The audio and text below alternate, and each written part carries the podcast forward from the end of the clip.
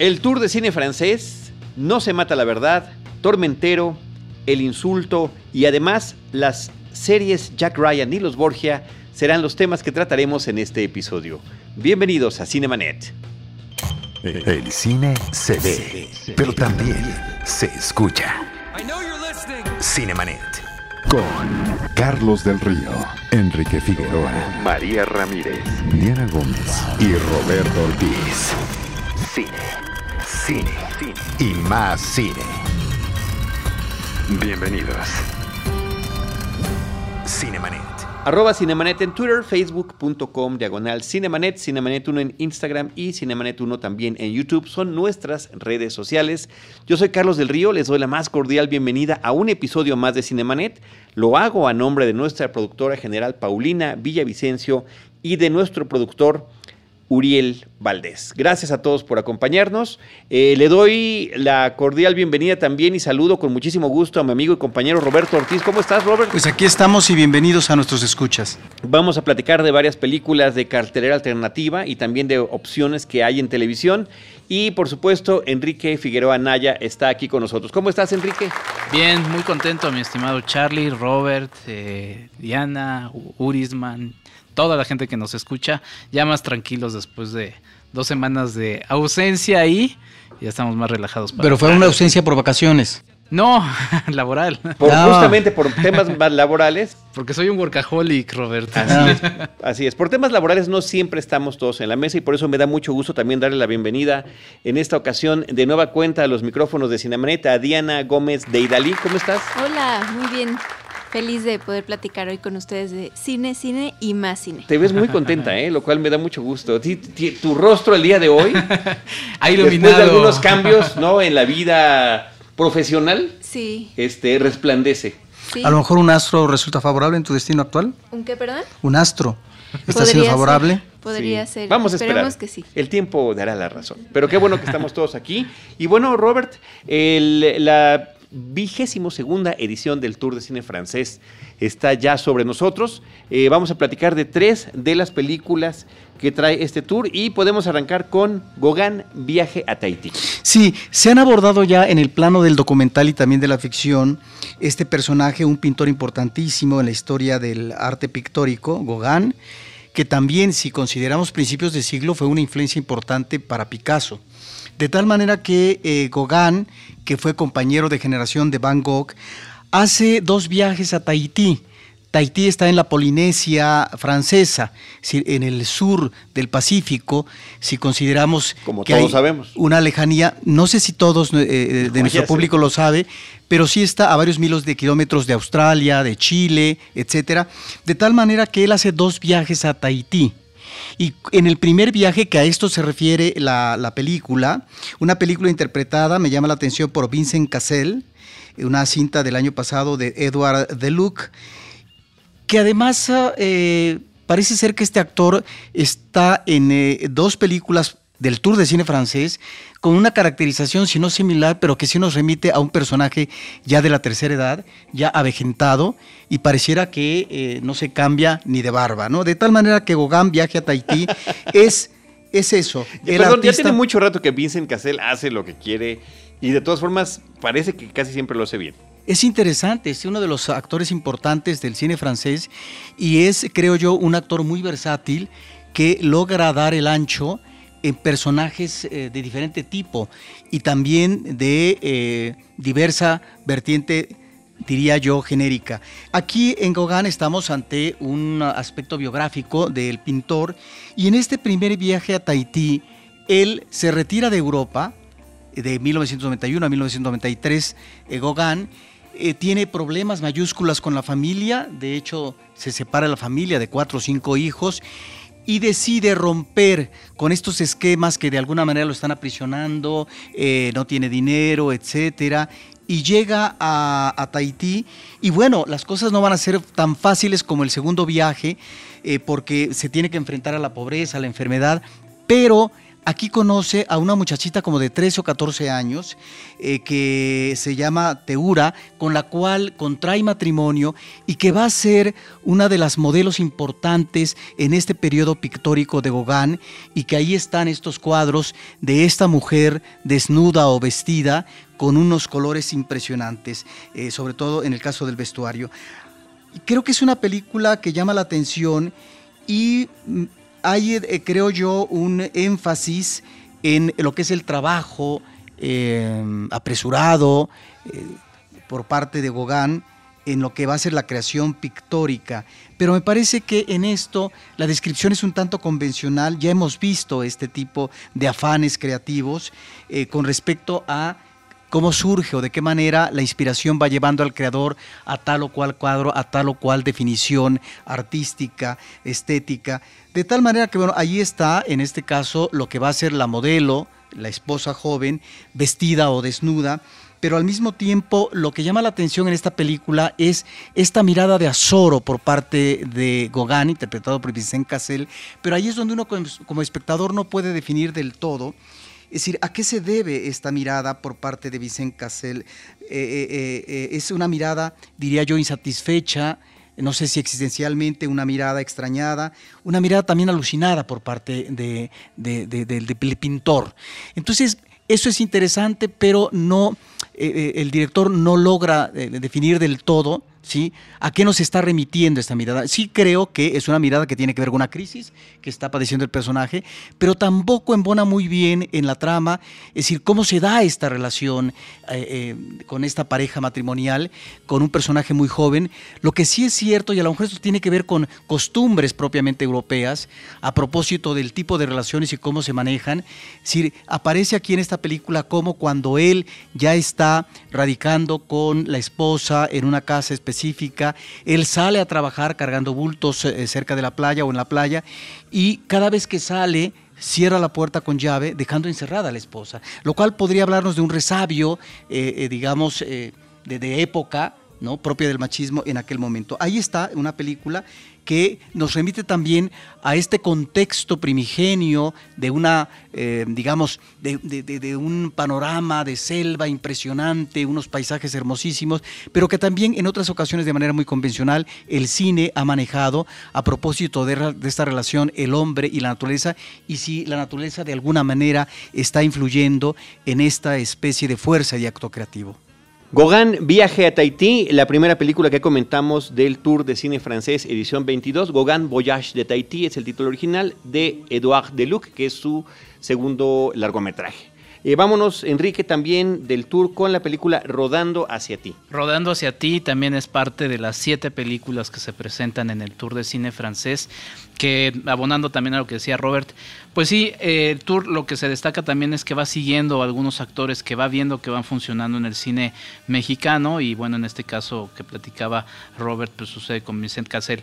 En el caso de Rodando hacia ti, eh, nos encontramos con una película eh, que tiene como personaje eh, principal a Frank eh, no sé cómo se pronuncia en francés, ustedes disculparán, pero eh, que yo no sabía, es un, es un actor que tiene una carrera eh, donde ha afianzado a un personaje que, que es como una especie de de Casanova que, conquista a las mujeres y demás. Entonces, a partir de este personaje lo lleva eh, por primera vez a la pantalla a la pantalla grande y es donde se desarrolla esta película que se llama Rodando hacia ti. Eh, Jocelyn eh, es el nombre del personaje de Frank Dubois y lo que hace es que es un, es un tipo que justamente está constantemente conquistando chicas, se ve que tiene una vida en la que no puede o no quiere él comprometerse con algo y de repente por azares de la, de la vida se encuentra sentado en una silla de ruedas donde se encuentra con una chica guapa que por esa condición de verlo ahí en la silla de ruedas, eh, pues como que siente cierto amor, cariño o lo que sea. Entonces como que aprovecha esta beta para decir, mm, voy a aprovecharme de, esta, de esta circunstancia. Todo se le va saliendo de las manos eh, porque pues es presentado con otra chica que interpreta a Alexandra Lamy y ahí se desata esta, esta película. Es una comedia.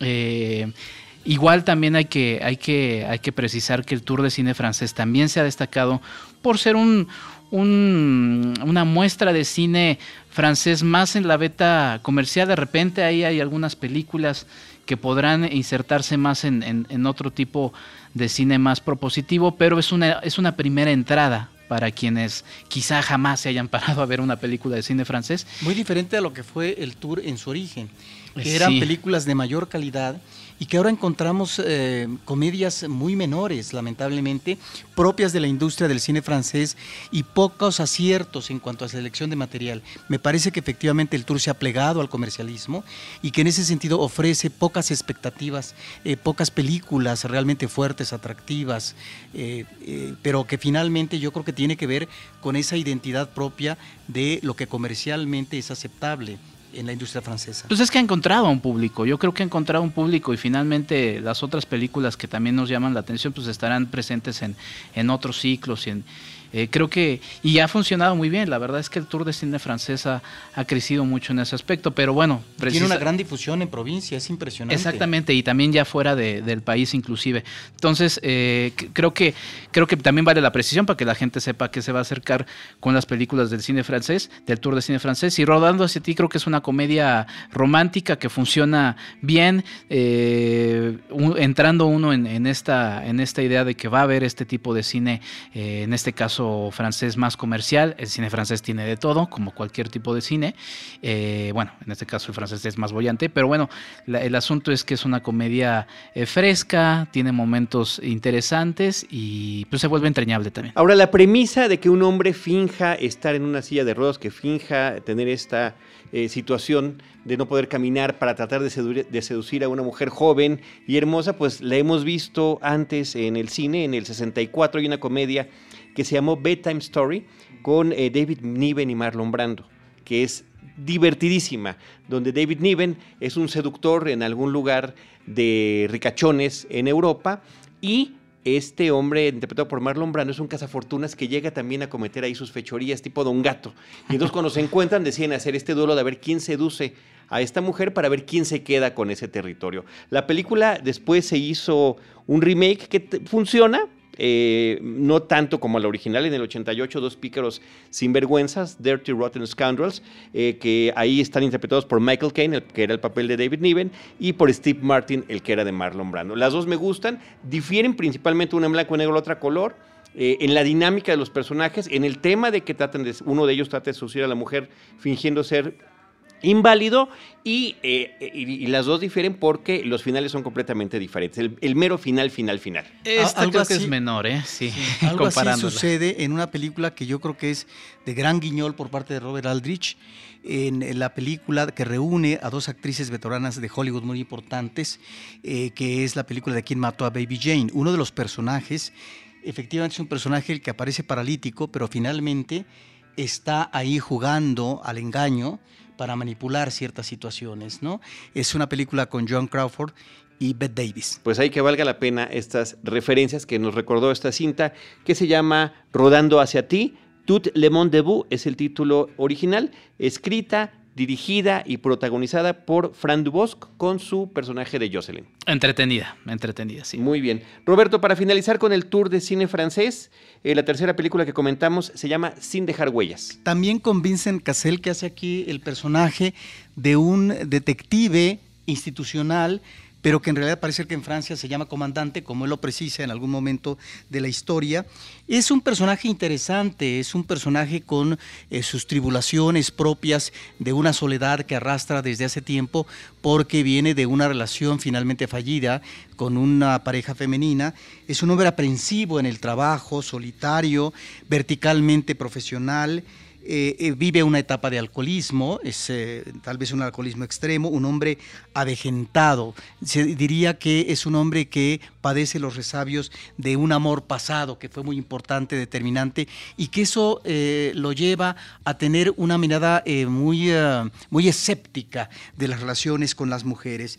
Me parece que aquí estamos ante dos actuaciones interesantes, la de Vincent Cassel y una actriz que siempre nos tiene acostumbrados en el ámbito del cine francés a personajes complejos. En el ámbito femenino está Sandrine Kiberlain, espero pronunciarlo bien, que me parece que es un personaje sumamente interesante y clave, sobre todo en la parte final de una trama. Tiene que ver efectivamente con una investigación policíaca a propósito de un chico que ha desaparecido del seno familiar. Entonces hay que encontrar en la hebra que va siguiendo la narración por dónde quedó la bolita. Es una película que en donde si bien em, la trama funciona a propósito del encadenamiento de sucesos y de la creación de un suspenso, a final de cuentas ah, me parece que la película se torna un tanto excesiva y yo diría que hasta predecible en la historia. Eso no quita que tenga estos elementos propios del thriller policíaco que son atractivos y que finalmente es un enfoque, un tratamiento diferente a lo que observamos en el thriller, en el thriller eh, hollywoodense policíaco. Entonces, vale la pena esta cinta eh, a propósito de estos uh, retos eh, que, tiene un detective en donde considera que lleva las de ganar, que lleva eh, el enfoque adecuado y donde, parece, y donde la sorpresa final nos lleva tal vez a otro tipo de destino. Es por lo tanto una película de este tipo de tramas que suele suceder en el caso del thriller, donde solamente al final checamos qué cosa hubo detrás de tal asesinato, de tal desaparición, si se encuentran los culpables, etcétera. De tal manera que ahí está, eh, se hace una después de la otra en términos de interpretación, estas dos películas que tiene el tour por parte de Vincent Cassel en las actuaciones, en el caso de Gauguin, Viaje a Tahití, y esta, este thriller que se llama Sin dejar huellas, una película de Eric Sonda interesante, Sonka. Eric Sonka, eh, Fleuve Noir es el título original, Río Nuevo sería como una traducción literal de la película, sin dejar huellas del tour de cine francés. Roberto Ortiz, en, de cine mexicano, la película No se mata la verdad. Bueno, No se mata la verdad, me parece que es una cinta, es del 17, es una cinta de Coista Greco, con guion de su hermano de de Maurice Greco, que me parece que es sumamente interesante porque después de una estancia en Siria, eh, en donde, eh, bueno, eh, le toca ver al cineasta la ejecución de un compañero, es corresponsal de guerras, etcétera, regresa a México y en México hace una película, me parece que es sumamente interesante porque tiene que ver con la violencia, pero la violencia que se tiñe de rojo eh, en el caso de estas desapariciones o muertes de periodistas. De tal manera que eh, él pues ah, aborda los asesinatos de algunos periodistas desde Tijuana hasta el Caribe, los asesinatos, diría yo, de Moisés Sánchez, de Rubén Espinosa, de Miroslava Bridge, de Javier Valdés, estos últimos casos muy sonados, y estas llamadas zonas del silencio en la frontera con Estados Unidos, eh, donde finalmente la eh, narcodelincuencia determina lo que se va a hacer o lo que no se va a hacer. De tal forma que también está planteando, digamos, este acoso por parte de lo que es la presidencia de la República, diríamos específicamente Enrique Peña Nieto, eh, y además de algunos gobernadores con respecto a cierto periodismo crítico que pone en evidencia la truculencia política de estos personajes encumbrados. Me estoy refiriendo porque también lo aborda a Carmen Aristegui, y, ¿no? que tuvo eh, un gran acoso a propósito de todo este trabajo de investigación sobre la Casa Blanca de Peña Nieto y de la esposa. Eh, pero también aborda a Pedro Canché eh, em, y, y, otras cosas. De tal manera que me parece este tipo de documento que no solamente funcionan como testimonio, sino también como denuncia de una situación muy difícil que están viviendo los periodistas en México, donde ser periodista se convierte en un riesgo y donde a veces el periodista tiene que replegarse y dejar de abordar ciertos temas muy espinosos a propósito de la corrupción política, pero sobre todo a propósito de la narcodelincuencia. No se mata, la verdad, es una película que se exhibió en la Cineteca Nacional, un, un prácticamente mediometraje, Roberto, dura apenas 60 minutos. Eh, la cinta. Bueno, pues ahí está la referencia para dejarla consignada en este espacio que es Cinemanet. La que sí continúa todavía en cartelera en algunos espacios, Enrique, es la película Tormentero de Rubén Imas.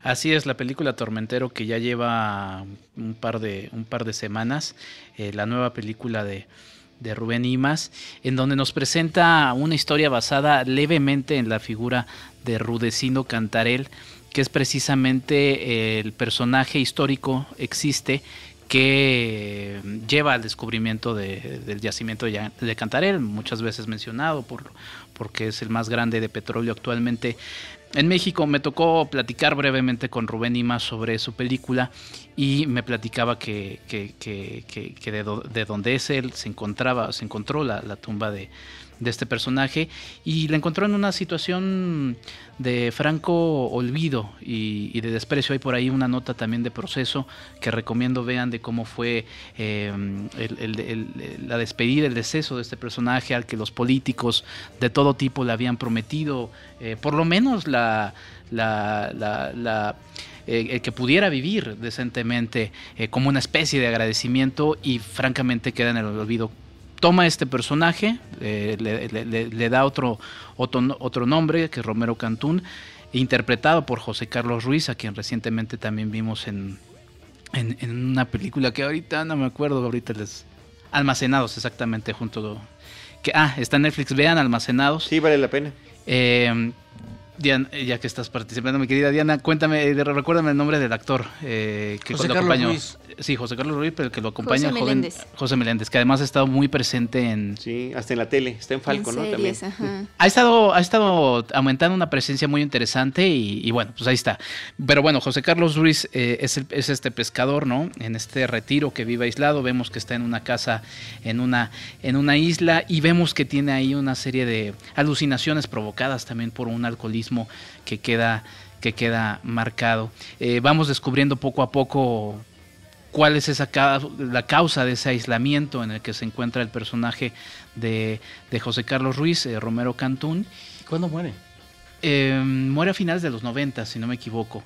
pero bueno, entonces nos encontramos en esta película con esta serie de, alucinaciones provocadas por su, por su estado, alucinaciones de las que nos hace parte el, el director, porque pues no sabemos exactamente qué está sucediendo en la pantalla.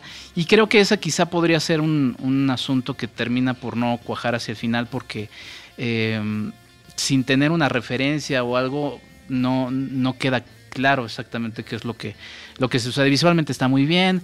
Eh, José Carlos Ruiz está muy bien actuando.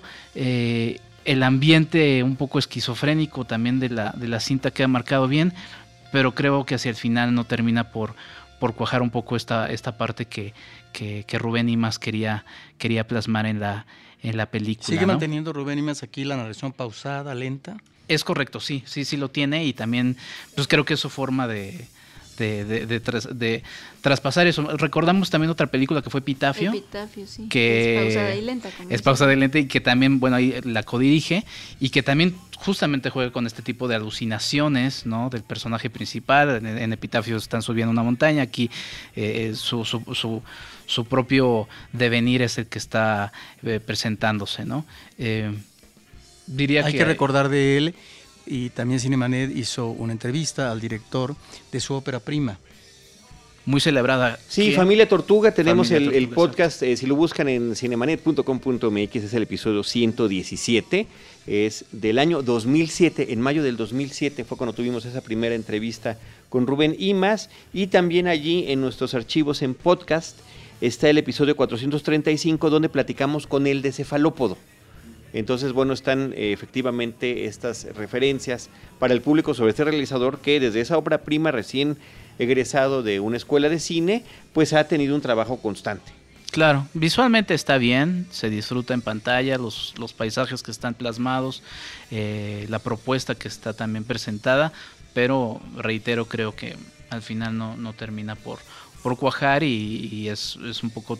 Eh, se queda corto en este en este sentido que quería justamente planificar de este personaje. Y, quien quiera tener acceso también a este director eh, puede encontrar las películas que acaban de mencionar en Filmin Latino, por ejemplo. Que está buenísimo eso, ¿no? Poder revisar ya en estas plataformas, eh, justamente a raíz de, del Día Nacional del Cine Mexicano, se estuvo promoviendo el ver cine eh, gratuito. Eh, Filmín Latino está cada semana, luego mandando ahí algunos correos de, por 24 horas. Casi diario tiene alguna película gratis, sí, los cortometrajes todos se pueden ver de manera gratuita. Felicidades y yo, por, tres años de Filmín. No, de parte de Cinemanet como un complemento, si ven alguna de estas películas mexicanas y después escuchan la entrevista con el realizador, que normalmente las hacemos cuando le estrenó comercialmente, no solamente es una cápsula del tiempo, sino que además pues es una especie de detrás de cámaras, una charla sobre la cinta que acaban de ver. En ese orden lo recomiendo. Primero vean la película, algunas como en Netflix, como la que comentabas hace rato, Diana, que está por ahí, o las que están en Filming Latino, y después escuchar el podcast que corresponde a ese director de Cinemanet. Pues muy bien, gracias por el comentario de Tormentero de Rubén y más. Y Roberto y Enrique en cartelera comercial, ya la había comentado Roberto cuando estuvo en algún ciclo previamente, la película del Líbano, El Insulto, que estuvo nominada al premio Oscar a Mejor Película en Idioma Extranjero, según lo comentan ellos, ¿no? así se llama la categoría si la traducimos, eh, eh, entra, entra a cartelera comercial. Ya lo habían justamente recordado, también por si quieren revivirlo, en el episodio 903 del 11 de mayo. Eh, justamente la película El Insulto. Yo apenas la, observé porque está actualmente en cartelera eh, comercial, tiene apenas una semana de haberse estrenado. Que habla de, lo que le ha gustado a la gente, ¿no? O sea, ya está en, otros foros y pues, donde se puede tener mucho eh, más acceso a ella, ¿no? Sí, exactamente, y creo que eso está bien y también lo hemos mencionado en los anteriores episodios de, de cartelera. Si le buscan, van a encontrar cosas interesantes. Entonces, eso es, eso es algo que, vale la pena estarlo checando porque luego uno se queja de no hay buena diversidad en la cartelera de cine comercial. Pero la verdad es que sí, nada más es cosa de irle, de irle encontrando. Sí, es una película de Líbano, em, cuya primera escena a mí me llamó mucho, la atención, o más bien primeras eh, anuncio o aviso, es que dice esta no es una declaración de alguna manera del gobierno del Líbano, política o demás, ¿no? Entonces a mí me, llamó la atención porque estamos muy acostumbrados a ver películas políticas, sobre todo de Estados Unidos, en donde no tienen ni la menor intención de decir que no es una, que su intención no es, no es política. Eh, me llamó la atención porque... Que se deslinde de esa manera. Exacto, y me llamó la atención porque, pues primero uno, uno dice, bueno, así ha de estar el, asunto de, de, de entramado. Y en efecto, todo todo inicia cuando eh, Tony, eh, un personaje de, origen libanés, está en su casa, en un departamento, regando su, balcón. Y de repente, eh, una construcción que está sucediendo en las calles moja sin querer a un personaje de origen palestino. Ese es el insulto, ¿no? Que se refuerza con otro insulto porque el, otro personaje al que mojan, eh, de alguna manera eh, como que no tiene una forma eh, muy cortés de, de, reaccionar. de reaccionar, ¿no? Y de ahí se desata una serie de, de situaciones muy interesantes. Se va en, se va un asunto pequeño se va acrecentando. Precisamente es lo que le ha gustado a la gente, perdón que te interrumpa, es algo muy cotidiano que se convierte en algo universal, ¿no? Y que nos está reflejando, o sea, de un insulto eh, pasamos a un conflicto eh, pues que tiene muchas generaciones, que habla de, etnias, que habla de países, eso es como lo atractivo, ¿no? Que puedes eh, empezar a colocarte en una situación que le puede pasar a, a, cualquier ser humano. E inclusive más allá exactamente porque lo, bueno de estas películas es que sí, están hablando de un asunto local, pero uno lo traslada a la cotidianidad. Eh, desde el asunto político hasta el asunto, eh, no sé, de diversas cuestiones, este asunto de que de repente en redes uno no puede decir algo porque se toma de mala manera. Creo que la película es muy universal en ese sentido. Es muy interesante también cómo la va construyendo eh, el director que es Siad Daweiri, también mi, mi libanés seguramente es terrible. Pero eh, la verdad es que es una película muy interesante porque además también aparece una parte de juicio. Mi árabe, sí, perdón, ahí está. Mi, mi, de hecho también mi... Me quedé pensando sí, de hecho también mi geografía y está terrible. Roberto tan preciso con sus precios, ¿no? Con la ubicación geográfica de los lugares que nos está hablando y nos dices eso.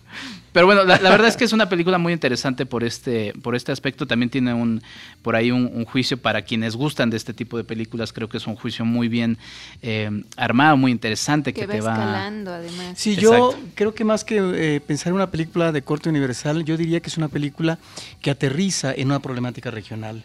Políticamente hablando, de dos países y que tiene que ver en la actualidad con ah, los odios que se crean a partir de lo que es la presencia del otro, del personaje que pertenece a otro país y que va a ser mal visto.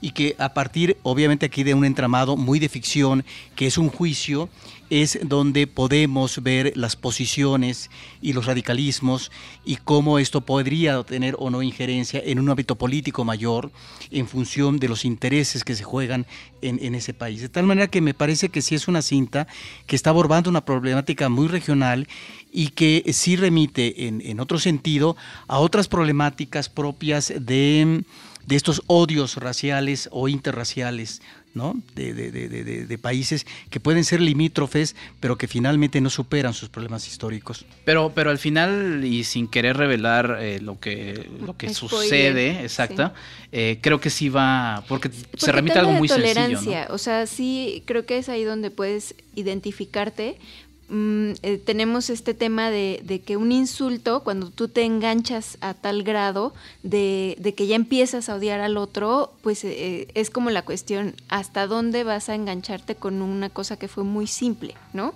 Es también parte de lo que hace que el juicio, eh, o, los giros más bien que tiene esta historia, se vuelvan pues muy interesantes para incluso quienes no, no tenemos bien idea de estos conflictos locales o regionales que está habiendo en otro lado del mundo. Y hay, hay, una palabra fundamental que sí sería justamente spoiler alert, que se me viene a la cabeza, pero empieza no con. No, no. ¿Empieza con qué? No, no, no, no, no, no, Ahí está. La, la, la, pero bueno, la, la, la.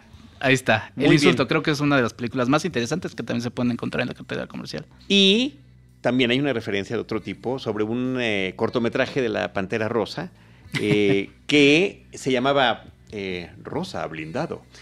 Y era el pleito que tenía la Pantera Rosa con un vecino que primero le presta la máquina para ah, poder el césped, no se la quiere devolver y se empiezan a pelear y va escalando a tal grado que ya llegan finalmente con eh, máquinas de guerra para pelearse entre el uno y el otro. Y todo ese tiempo siempre se escucha una voz de que, ah, con que no te quiere devolver tu podadora, ¿y qué vas a hacer al respecto? Y al final resulta que la voz en off es el mismísimo demonio, el diablo, que es el que los ha estado alimentando a los dos ese pleito que empieza con una cuestión muy simple y que también, al igual que en esta historia del Líbano, va escalando. Entonces de ahí lo que mencionaba este, Enrique de la universalidad de este tipo de historias, ¿no? Bueno, pues ahí está el insulto en cartelera comercial. Vámonos a cuestiones que hay también de oferta en la televisión y que queremos comentar.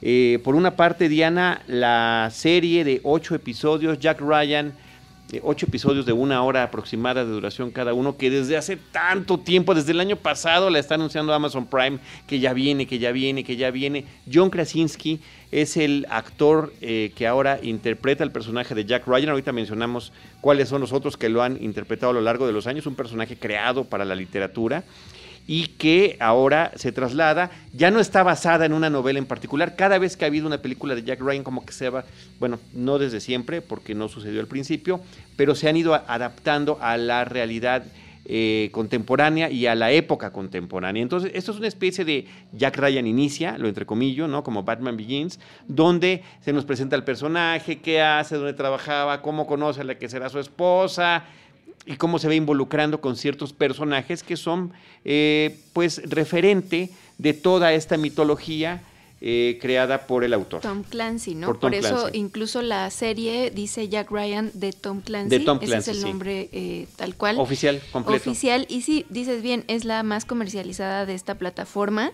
Eh, pareciera que es la más exitosa también de todos los intentos que han tenido. Hasta ahora es la que más ha, ha sido comentada y probablemente vista, pero también porque el acierto que tuvieron de contratar o más bien castear a este protagonista que se, digamos, pues tiene, es muy versátil, ¿no? Entonces lo vemos en Yo lo vi en Office, ¿no? En comedia, este, negra, lo vemos en, lo vimos en un lugar en el silencio recientemente junto a su esposa Emily Bloom. Dirigiendo además. ya como director. Entonces, em, pues realmente al quienes no seguimos estas películas de acción y bélicas y todo, eh, esta serie mm, nos puede llegar a parecer muy atractiva porque además está situada en conflictos eh, pues muy verosímiles o que, o que te los compras de alguna manera, ¿no? Sí, a mí me gustaría hablar con gente como René Palacios, que es un experto en situaciones no internacionales, para que nos explique bien todo esto. Pero bueno, al, final de cuentas se remite a conflictos en el Medio Oriente y al intervencionismo de Estados Unidos. Y Francia. Francia también tiene algo que ver ahí. Así es. Por la migración. Así es. Ah, no, sí, muy importante ese tema que estás, que estás mencionando, ¿no? Em, y Jack Ryan es un analista de la CIA. Aquí lo vemos, no jovenzuelo, todavía soltero, eh, que él hace su trabajo en su computadora y de repente a través, eh, se supone que es un individuo muy inteligente, muy hábil, que pasa, y esto también es un antecedente que, se da previamente por parte del autor y que se ha reflejado en las diferentes películas, que pasa de haber trabajado en bolsas de valor y ese tipo de cosas a el hacer analista de cuestiones, eh, sobre todo de, de tráfico o de movimiento económico internacional para ir pescando poco a poco cómo se van financiando ciertas células terroristas, que es lo que, de lo que trata esa historia. En la serie no solamente se ha mostrado hasta ahora que es un analista y que estuvo en la Marina y en servicio en en, Afganistán. en, Afganistán. Pero me parece que en las películas eh, tiene otros, otras profesiones, ¿no? Sí, porque, y, antecedentes, porque te digo, se han adaptado. Una de las primeras novelas y la que fue la primera película, A la Casa del Octubre Rojo. Eh, de los 80, además. la, historia es de los 80, pero ya se, ya se hace película, me parece que en 1990, pero ahí hay un libro. En el 90, sí. En el 90. Y este y bueno, ya estaba a destiempo, ¿no? O sea, la Guerra Fría acababa de terminar y hacer una película esencial del conflicto de la Guerra Fría en los 80, donde el, uno de los almirantes eh, más veteranos de la Armada de la Unión Soviética se va con el más novedoso de los submarinos, que además tiene un sistema para no poder ser detectado por, por los radares y empieza a acercarse hacia América. Y no se sabe cuál es su objetivo. Entonces Jack Ryan se vuelve el experto que tiene que decir qué es lo que hay que hacer porque es el que conoce y ha investigado a ese personaje. Entonces siempre se trata de su instinto, de sus conocimientos, de su inteligencia, pero además es una especie de Boy Scout, porque él está en contra de cuestiones encubiertas, de que, en esos se meten mucho, pues evidentemente quienes están involucrados en cuestiones de espionaje. Ahí es un lugar de claroscuros, no de blanco y negro. Entonces él como que nunca encaja en ese lugar. No es como el de 24, Jack Bauer, ¿no? Que hace lo que sea necesario con tal de obtener los resultados. ¿La viste completa? No, me faltan algunos capítulos. Ah, muy bien. Porque sí es de esas series que puedes disfrutar. O sea, a pesar de que son pocos para la cantidad que algunas otras eh, producciones generan, que normalmente son 13, eh, sí lo vas disfrutando. Está, no sé qué opinan ustedes, pero me parece que está muy bien realizada. De pronto, si tiene cosas que, que empiezas a, a criticar en cuanto a, los temas de producción, pero lo que les decía es que me parece verosímil porque adaptan el tema de la tecnología, de los ataques con drones, de los mensajes a través de pues algunos videojuegos o, o sea, como que está muy em, actualizada. actualizada en cuanto a eso y lo que dice Charlie es que la cara de, de bueno del protagonista, eh, de John Krasinski, pues sí se la compras, ¿no? Entonces realmente nunca sabes qué, qué cosa tiene bajo la manga eh, y no parece forzado, ¿no? Entonces te lo ponen con conflictos muy actuales que tienen que ver con terroristas eh, musulmanes, con ataques en, en Europa, entonces sí es una serie que, podemos recomendar de esta plataforma, pues para que la, la disfruten tranquilamente. yo, me eché, yo me eché los ocho episodios de maratón en un fin de semana. Lo disfruté porque es un personaje que he seguido a lo largo de, sus versiones cinematográficas. A eso, eso iba. ¿Permanece su esencia eh, sí, yo creo Que, Yo creo que ha permanecido. Cada quien le ha dado su... Es como los James Bond de alguna forma. Es que exacto, a diferencia, por ejemplo, de Jason Bourne, que ha sido interpretado solo por uno, ya lo platicamos, Ethan Hunt, que ha sido interpretado por un, un solo actor.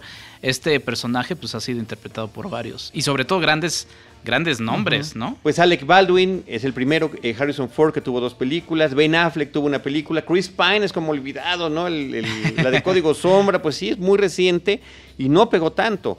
Entonces, eh, realmente, pues este es un nuevo impulso que se le está dando. Al, al, personaje. A mí me parece que de repente abusa un poquito de ligereza la serie. El productor es el director de los Transformers. ¿Cómo se llama? Michael Bay. Ahí es Hartas explosiones. Y se nota, y se nota en las explosiones. Y se nota en las explosiones. Pero bueno, este... Y para alguien ajena a la acción y demás, o sea, que no sea tu Pero género. está bien, o sea, a mí me gana más el, el, pensar por qué pudo haber sucedido un ataque, eh, ya sabes, terrorista.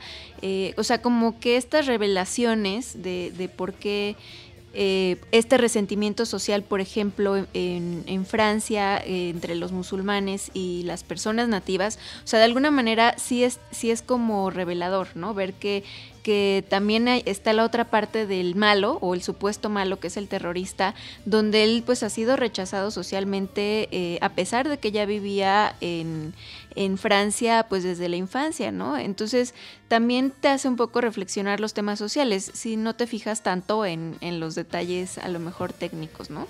Pues ahí está, Jack Ryan de Tom Clancy en Amazon Prime. Roberto, eh, también en tele abierta has estado viendo la serie de los Borgia.